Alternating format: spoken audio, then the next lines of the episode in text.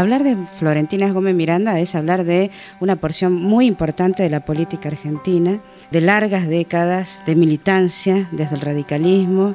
¿Desde qué década, Florentina? Bueno, yo desde en política me empiezo a interesar ya activamente en el 45.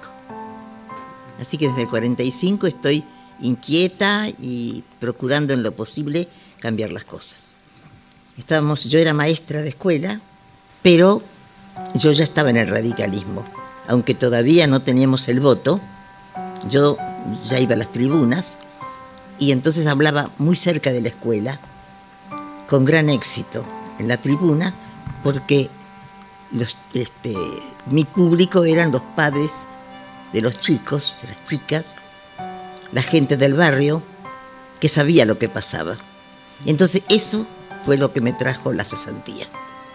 Y la cesantía yo me causa gracia porque la cesantía dice, porque no reúne las condiciones necesarias para ser maestra, después de 23 años de servicio. Recién entonces se dan cuenta que no reúnen las condiciones. Bueno, nunca, yo después averigué cuál era el decreto, no apareció nunca el decreto. Así que se nota que, bueno, no tenía sustento porque era por cuestión política. ¿Y qué pasó después de la cesantía? ¿Empieza la política? No, no, yo sigo la política. Yo sigo, y porque estaba, le digo, le digo de 45. Y a mí me dejan en el 54. Ajá. Así que muchos años estuve yo. Pese a, digamos, a su elección por la política, no era totalmente poco usual que una mujer se acercara a esto, ¿no es así? Sí, no, éramos pocas, éramos pocas y seguimos siendo pocas. Fíjese que cuando en, en el diputados, que es donde se, se sanciona la ley de cupo, éramos cinco mujeres en la Cámara de Diputados sobre doscientos y pico de hombres. Hace unos pocos años. En el 91, gracias al cupo, van llegando más mujeres. Y ahí hoy, en la, la constituyente del 94 creo que había 90, 80 mujeres. Eran muchos. Cosas que no lográbamos hace muchísimo tiempo. ¿Y cómo iba planteando usted este camino lento pero tenaz, digamos, dentro de la política, dentro del radicalismo específicamente, en esta lucha por la mujer, porque es una constante, ¿no? en su carrera. Permanente, y permanente, usted cuanto más anda, cuanto más años pasan, más se da cuenta de la discriminación de que es objeto la mujer. No en la ley. En la ley estamos prácticamente equiparadas al hombre, pero en la realidad de ninguna manera. Y es porque la, discriminación es una cultura, no es Argentina tampoco, es todo el mundo. Todo el mundo es machista lo que decimos nosotros. Y si no, fíjense ustedes, en las reuniones de las Naciones Unidas, puede contar con los dedos las mujeres que están ahí. La mayoría son hombres. Todos los presidentes o casi todos los presidentes o jefes de gobierno son hombres.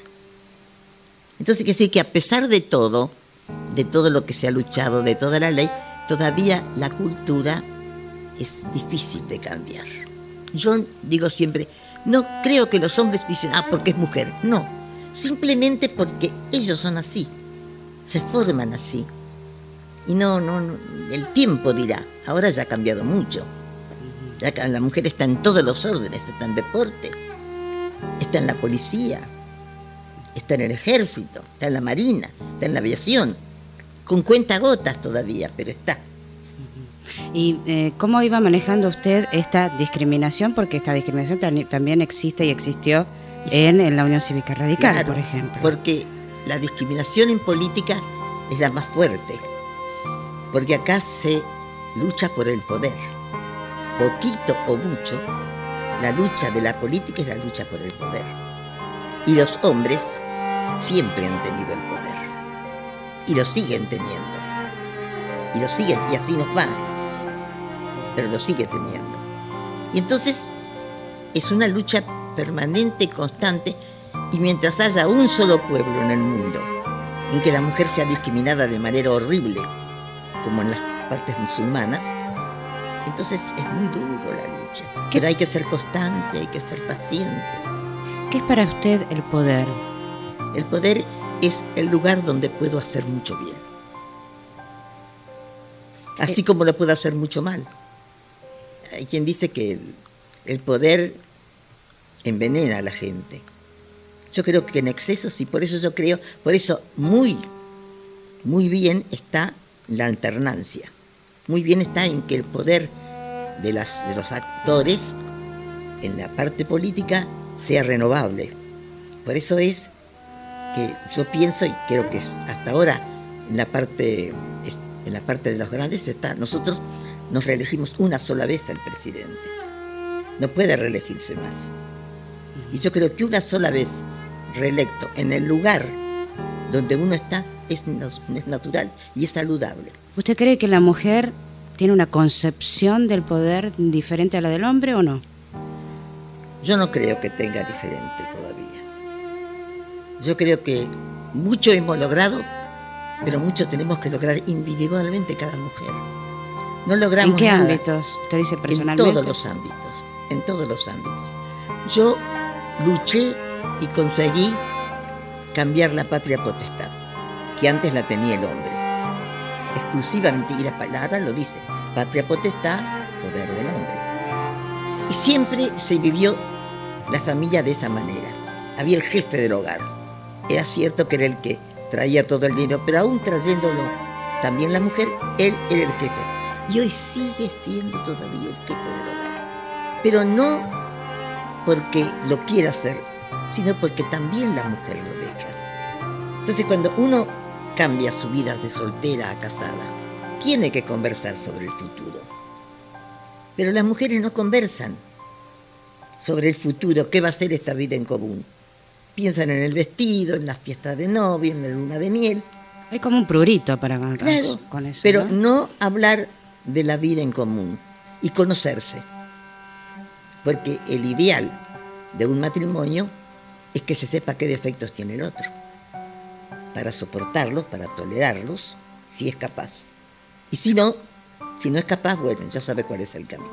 Entonces, cuando yo luché por la autoridad de los padres, y no le conseguí poner autoridad de los padres, porque seguían poniendo patria potestad, y aún hoy hablan de patria potestad.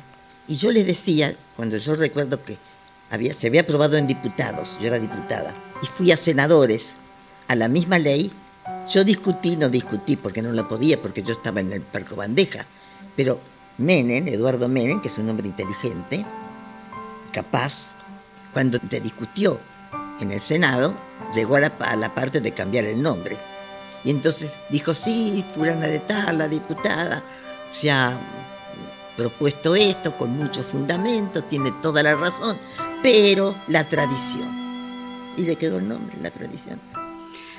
Le agradezco mucho que haya venido hasta los estudios de Radio Nacional, Florentina Gómez Miranda. No, encantada de estar en una radio tan prestigiosa como esta y que cada día espero que sea más prestigiosa. Muchas gracias. eh. No hay de qué. Perdonen la cara angustiada.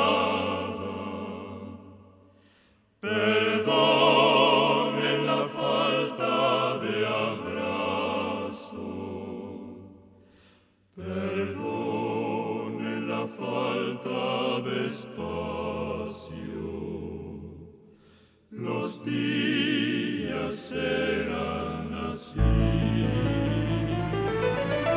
Perdonen por tantos peligros,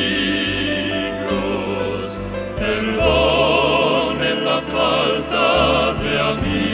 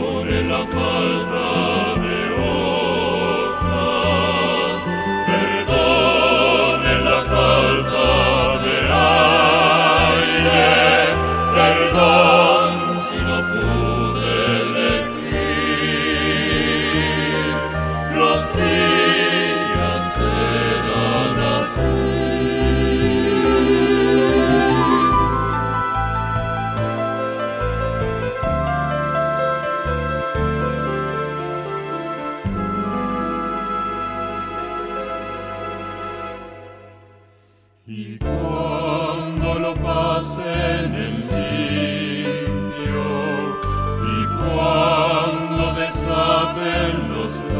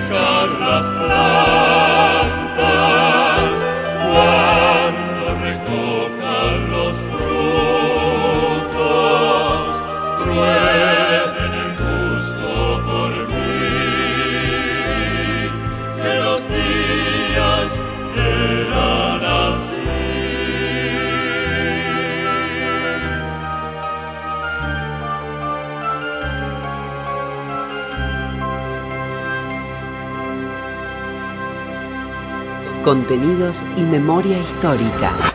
Radio Nacional.